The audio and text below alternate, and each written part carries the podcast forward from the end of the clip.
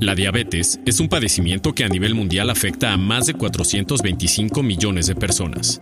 México ocupa la quinta posición dentro de la lista con países con mayor número de habitantes con esta enfermedad, con 12 millones de personas afectadas, y se estima que entre el 30 y 80% de los casos no están diagnosticados. Por eso es de vital importancia hablar sobre la diabetes, pero hablar bien, con profesionales de la salud que estén enfocados al diagnóstico y tratamiento de esta enfermedad. Bienvenidos al podcast Diabetes, una plática de corazón. Queda con ustedes su host, el doctor Daniel Elías. Número de aprobación PPJ-ARMX 0684. Consulte a su médico. Agosto 2020. Hola, ¿qué tal? Les doy la más cordial bienvenida a esta serie de podcasts que hemos preparado cuidadosamente para usted y que hemos denominado Diabetes, una plática de corazón, donde de la mano de distintos colegas, y especialistas. Estaremos abordando muchas de las distintas aristas de la diabetes mellitus tipo 2, con la finalidad de informar y apoyar a todos aquellos familiares y pacientes que viven con esta condición y que buscan mejorar el control de esta enfermedad y por tanto su calidad de vida. Yo soy Daniel Elías, médico internista, endocrinólogo y director médico del Instituto Metabolia. Y en este primer podcast les estaré hablando todo lo que debes de saber acerca de la diabetes. Y una vez aprovecho para compartirles mis redes sociales para que me puedan seguir. En Twitter eh, me encuentran como Dan Elías 2011, en Instagram como Daniel Elías Endocrinología y también en el Facebook me pueden encontrar como Daniel Elías o la página de internet de Instituto Metabolia. En este primer podcast haré una plática general sobre lo que es la diabetes tipo 2. Para empezar, quiero mencionarles que la diabetes es el principal problema de salud de nuestro país. Y esto ha salido mucho más a la luz durante la epidemia de COVID-19, en la cual desafortunadamente los pacientes con diabetes y enfermedades crónicas han tenido desenlaces mucho más adversos. La forma más frecuente de diabetes es la diabetes que denominamos tipo 2, ya que representa entre el 90 y 95% de los casos de diabetes. En estos podcasts que estaremos compartiendo con ustedes, justamente nos estaremos enfocando específicamente a este tipo de diabetes tipo 2, ya que la diabetes tipo 1 tiene algunas otras peculiaridades eh, y su tratamiento habitualmente suele ser diferente al de este tipo de diabetes tipo 2. Los datos que hay sobre el número de personas que padecen esta enfermedad no es para nada alentador. Se calcula que a nivel mundial, más de 463 millones de personas, es decir, casi el 10% de la población, tienen este padecimiento. Esto quiere decir que casi uno de cada 10 adultos entre los 20 y los 80 años de edad padecen diabetes tipo 2. Y un dato alarmante y que nos debe de llamar la atención a todos nosotros es que hasta el 50% de las personas con diabetes desconocen padecer esta enfermedad. Es decir, que allá afuera en las calles, un gran número de mexicanos tienen cifras elevadas de glucosa, es decir, diabetes, y no saben que tienen esta enfermedad.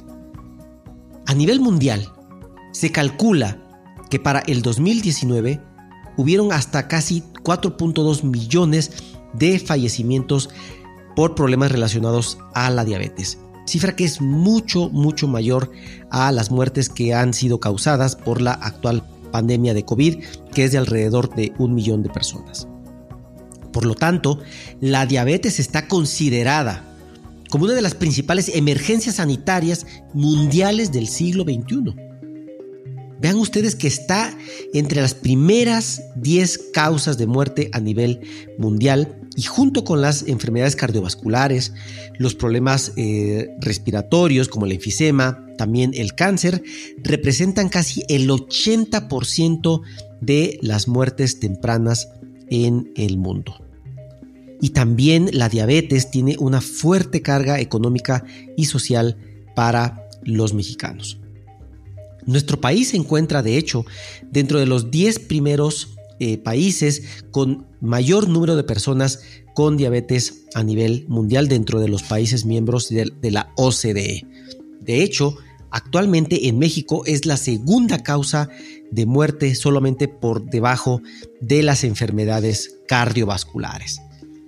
Algunas cifras en nuestro país es que se calcula que alrededor de 12 a 13 millones de mexicanos padecen esta enfermedad y la mala, la mala noticia es que esta enfermedad sigue en aumento. En 2019, según algunas cifras oficiales, se calcula que más de 89 mil mexicanos entre los 20 y los 80 eh, años fallecieron por esta, por esta causa. Sabemos que para el desarrollo de la diabetes tipo 2 hay múltiples factores. Sabemos que los mexicanos tenemos una fuerte eh, carga genética que nos incrementa el riesgo de desarrollar esta enfermedad. Sin embargo, otro de los grandes factores de riesgo para el desarrollo de diabetes es el sobrepeso y la obesidad. Desafortunadamente, se calcula que casi el 75% de la población mexicana arriba de 20 años tiene sobrepeso u obesidad.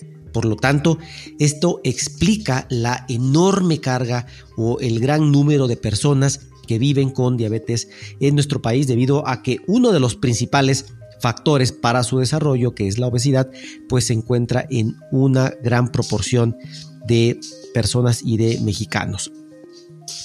Un alto porcentaje también de las personas que tienen diabetes en nuestro país tienen otras enfermedades adicionales, por ejemplo, hipertensión arterial.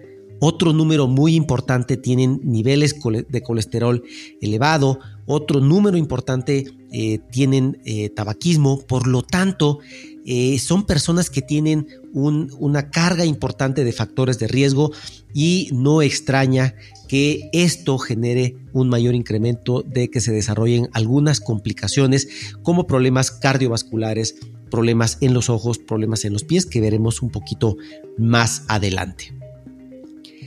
Desafortunadamente, la diabetes en las primeras etapas de su desarrollo no genera síntomas. Habitualmente cuando tenemos un problema de la muela nos genera un dolor tremendo que nos hace tener que ir a buscar atención.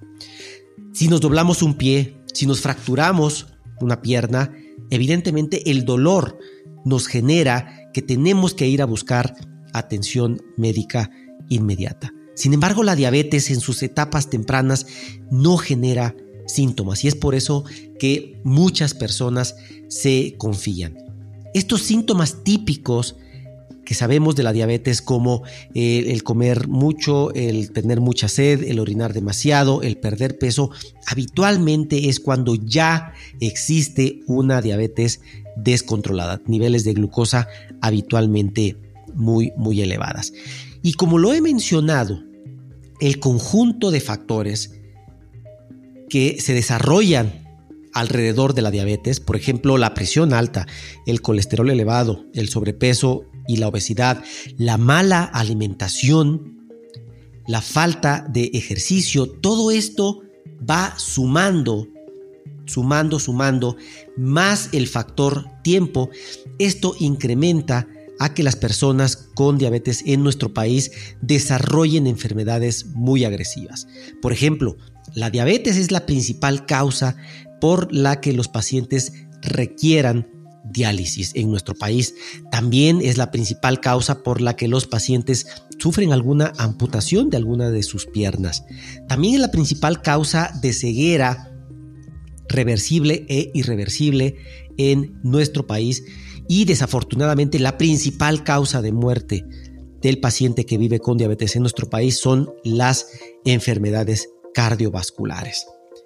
Sin embargo, sabemos que tenemos una gran oportunidad en nuestros pacientes para que no desarrollen estas, estas complicaciones. Por ejemplo, sabemos que las personas que viven con diabetes tienen hasta dos a cuatro veces mayor riesgo de morir por un ataque al corazón o por un derrame derrame cerebral. Afortunadamente la investigación, la ciencia, ha desarrollado un número importante de tratamientos y medicamentos cuyo objetivo principal es evitar o retrasar el desarrollo de estas complicaciones en los pacientes que viven con diabetes. Por ejemplo, tenemos un gran número de medicamentos para disminuir los niveles de glucosa en nuestros pacientes y sabemos que esta reducción en los niveles de glucosa se asocian fuertemente con disminución también en la frecuencia de algunas complicaciones, por ejemplo, daño en los ojos, daño en los riñones y daño también en los pies.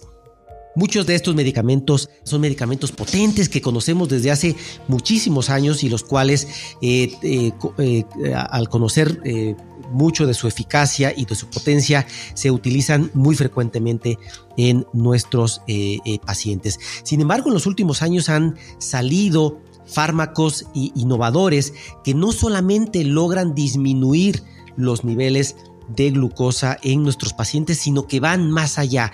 Algunos de ellos logran disminuir de, peso, como los inhibidores de CGLT2, que también disminuyen el riesgo de que el paciente eh, muera por algún problema de eh, origen cardiovascular o de que tenga que hospitalizarse por algún problema de fallo en el corazón.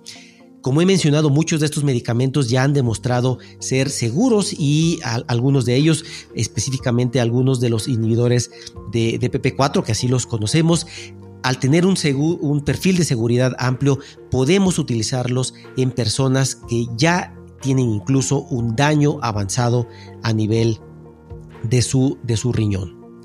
Y existen de esta manera muchos otros eh, medicamentos que son potentes para reducir los niveles de glucosa, pero también van, como les decía, van más allá para disminuir los, eh, algunos componentes como el peso, como la presión arterial, como el ácido úrico o como el riesgo de desarrollar algunos eventos cardiovasculares.